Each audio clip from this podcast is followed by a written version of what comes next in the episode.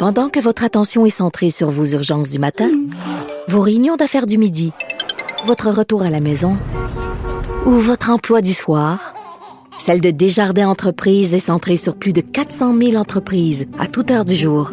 Grâce à notre connaissance des secteurs d'activité et à notre accompagnement spécialisé, nous aidons les entrepreneurs à relever chaque défi pour qu'ils puissent rester centrés sur ce qui compte, le développement de leur entreprise.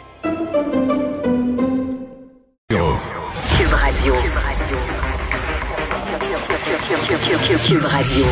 En direct à LCN.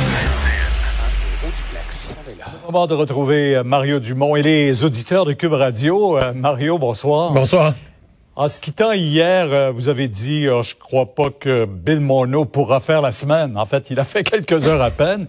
Et aujourd'hui, à peine si son nom a été mentionné, toute l'attention est sur sa successeur qui a un gros mandat. Ouais, mais c'est ça. Euh, Bill Morneau, évidemment, c'est un gros morceau qui partait pour M. Trudeau, mais euh, M. Trudeau le planifiait depuis quelques jours, là, je pense, euh, ce départ-là.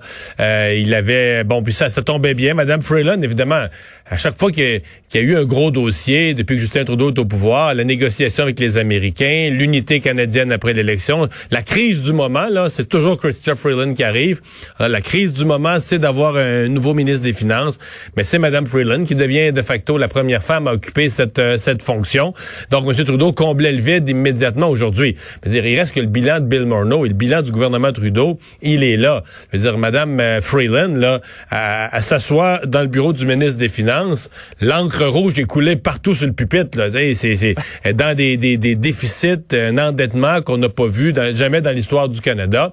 Donc, le mandat, cette fois-ci, est vraiment pas facile pour elle. Reste que Bon, euh, c'est le principe en politique, c'est d'occuper l'espace, de, maîtriser l'agenda. Et là, M. Trudeau, il est en mode, euh, faut passer à d'autres choses. Il faut sortir du scandale We Charity. Euh, on a tassé Bill Morneau, on repart, on on parle d'un autre sujet demain matin. C'est ça le but de M. Trudeau. D'ailleurs, euh, il veut même effacer la session. Alors, on repart à neuf. Ben, tout à fait. Donc, l'idée de proroger la session, proroger voulant dire euh, on va partir comme s'il y avait eu une élection. On repart avec un nouveau discours du trône. Tout ce qui est au feuilleton de la Chambre des communes présentement, on, déchire le feuilleton, on repart avec une feuille blanche.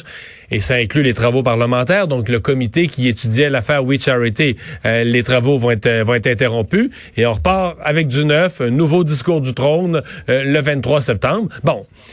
Euh, ça fait tomber les menaces du bloc euh, d'un espèce de vote de confiance, etc. Il y aura de facto un vote de confiance parce que euh, le Parlement est ainsi fait que lorsque tu fais un discours du trône, qui est une espèce de discours de début de session, un discours fondamental, le vote sur le discours du trône est un vote de confiance. Mais je pense pas que M. Trudeau est réellement inquiet de son vote de confiance parce que peu importe ce que font les conservateurs et les bloquistes, le NPD, le NPD n'a pas d'argent. Le NPD a plus beaucoup d'appui dans la population. Le NPD a tous les problèmes. Le NPD a perdu beaucoup de sièges à la dernière élection. S'il y avait une autre élection, ce serait peut-être encore produite dans le discours du trône. Et le NPD l'appuie tout simplement. Et à ce moment-là, ben, il est bon, il est bon pour un autre bout. Euh, revenons à la COVID-19 maintenant. On parle de plus en plus de la deuxième vague et Québec euh, semble avoir appris euh, de la première vague. On dit qu'on met en place tout ce qu'il faut pour limiter les dégâts parce qu'il y en aura une deuxième vague. vous en pensez quoi de ce plan-là?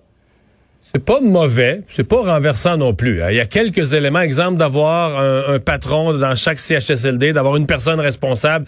Je l'ai tellement dit le printemps passé, à ce temps que ça se fait, je peux juste applaudir. Donc il y a quelques points concrets qui me plaisent.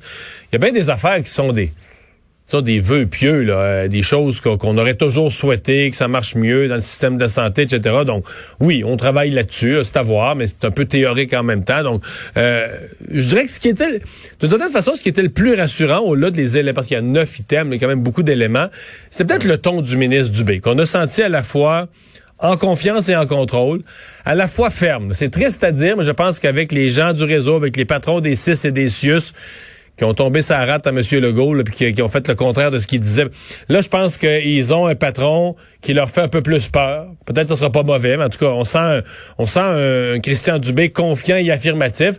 C'est peut-être ça qui avait de plus, euh, de plus rassurant.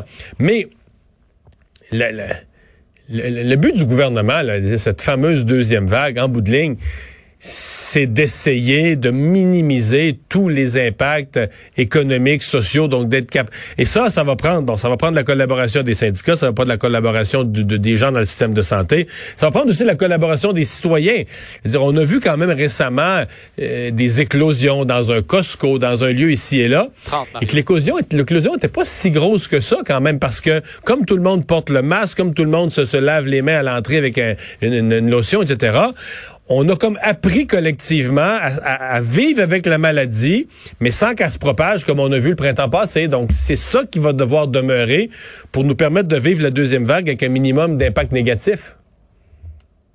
Il faudra voir ça au fur et à mesure si ces engagements, ces promesses seront tenues. En, six semaines, tout ça doit se faire en six semaines. Le, réseau doit être prêt, c'est pas beaucoup de temps.